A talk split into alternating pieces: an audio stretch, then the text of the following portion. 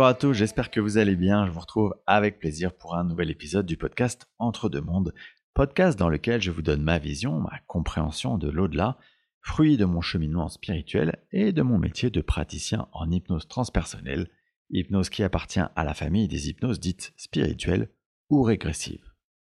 Aujourd'hui, dans ce numéro 68, je ne vais pas, comme à l'accoutumée, vous parler d'un concept, mais je vais vous parler d'un homme. Celui qu'on surnomme le père de la doctrine spirit, et cet homme, c'est Alan Kardec. Si d'une manière ou d'une autre vous vous intéressez au monde spirituel, il est fortement probable que vous ayez déjà eu entre les mains les deux livres références dans ce domaine qui ont été rédigés, ou plutôt documentés, comme il le disait lui-même, par Alan Kardec. Ces livres sont le livre des esprits d'une part et le livre des médiums d'autre part. Et je vais y revenir un peu plus tard. Mais faisons d'abord un bond de plus de 200 ans dans l'histoire pour atterrir au début du XIXe siècle, le 3 octobre 1804 précisément, date à laquelle à Lyon naît un enfant prénommé Hippolyte Léon Denisard Rivaille, qui deviendra plus tard le célèbre Alan Kardec. Issu d'une famille plutôt aisée, il est envoyé à l'âge de 10 ans en Suisse afin d'être préservé du contexte instable de la France d'alors, celui de la fin de l'Empire napoléonien et du début de ce qu'on appelle la période de la Restauration. Enfant assez brillant intellectuellement, il y devient une sorte de disciple du pédagogue suisse Pestalozzi, qui pour l'époque euh, prône une éducation plutôt moderne, c'est-à-dire beaucoup moins rigide, permettant à l'enfant de penser un peu plus par lui-même, et surtout une éducation laïque. Une fois de retour sur Paris, et globalement dans la première partie de sa vie, Hippolyte Léon Rivaille, le futur Alain Kardec, il va axer ses travaux autour des nouvelles méthodes éducatives et il va notamment publier un certain nombre d'ouvrages pour mettre en avant ses principes éducatifs modernes. Et avec ces publications, il va rencontrer un certain succès. Je m'arrête un instant pour vous parler de la personnalité d'Alan Kardec, ou plutôt d'Hippolyte Léon Rivail. Premièrement, je vous l'ai dit, c'est quelqu'un d'assez brillant intellectuellement, mais aussi et surtout extrêmement travailleur, voire perfectionniste. Il a une capacité particulière d'ordre analytique, c'est-à-dire qu'il est capable, plus que tout autre, de comprendre, d'organiser, de classer les choses dans son cerveau, de manière à pouvoir les rendre intelligibles à tout un chacun. Et vous allez voir que c'est une compétence particulièrement importante pour la suite. Son parcours éducatif lui a apporté une grande ouverture intellectuelle, une capacité à prendre du recul et à ne pas juger. Enfin, et non des moindres, c'est un homme résolument moderne pour l'époque, dans son rapport à la femme, dans l'importance qu'il leur donne. Il se marie en 1832 avec Amélie Boudet, personnage précieux qui va le seconder tout au long de sa vie. Et c'est en 1855 que sa vie va connaître un tournant. Replaçons-nous dans le contexte de l'époque. Autour de 1850, il y a une mode qui commence à s'installer aux États-Unis. Cette mode, c'est celle de la communication avec l'au-delà via les fameuses tables tournantes. C'est une sorte de distraction pour les classes plutôt aisées, un peu comme on va au théâtre, et eh bien là, on va assister à des représentations durant lesquelles on fait tourner des tables pour parler aux esprits. Clairement, on peut imaginer que parmi ces représentations, il y avait un certain nombre d'imposteurs. Et donc cette fameuse mode, cette pratique, elle atterrit en France vers 1852, de manière quand même un petit peu plus sérieuse. Cet essor, il s'accompagne notamment en parallèle d'un intérêt pour tous les phénomènes d'ordre magnétique. Hippolyte Léon, de son côté, il regarde ça d'un air plutôt lointain jusqu'à ce que des amis, en qui il a parfaitement confiance, lui demandent de superviser ce type de séance, d'apporter entre guillemets le discernement pour lequel il est reconnu.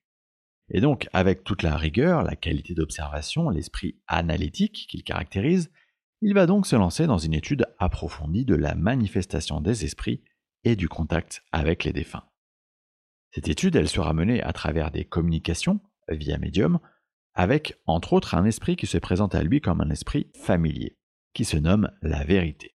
C'est cet esprit qui lui indiquera que dans une autre vie, Hippolyte Léon était un druide et que ce druide il s'appelait Alan Kardec, surnom qu'il utilisera à partir de là pour toutes ses publications concernant ce sujet.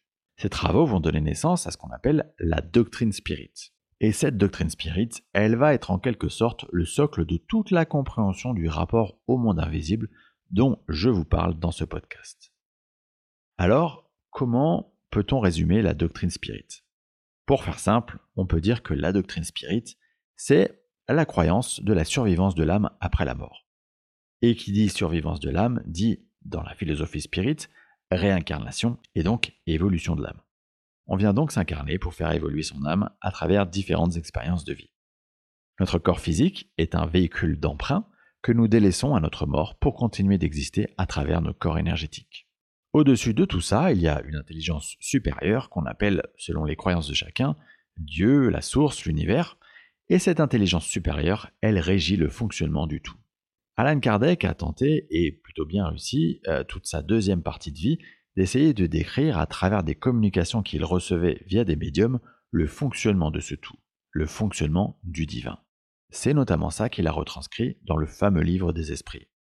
Cependant, il serait très réducteur de ne parler que du livre des esprits et du livre des médiums, parce que l'œuvre d'Alan Kardec, elle est bien plus large, elle se compose d'une dizaine d'ouvrages auxquels il convient d'ajouter la revue Spirit, qui sont des publications mensuelles, et il y en aura 180 au total, dans lesquels Alan Kardec va partager des récits, des expériences qu'il a menées, des enseignements reçus et des réflexions du comité de rédaction de la revue. Je vous ai dit tout à l'heure qu'Alan Kardec est un travailleur acharné, et c'est avec ce même acharnement qu'il caractérise qu'il va développer la connaissance, qu'il va diffuser la doctrine spirit à travers toute la France de son vivant, puis à travers le monde de manière beaucoup plus large, de manière posthume.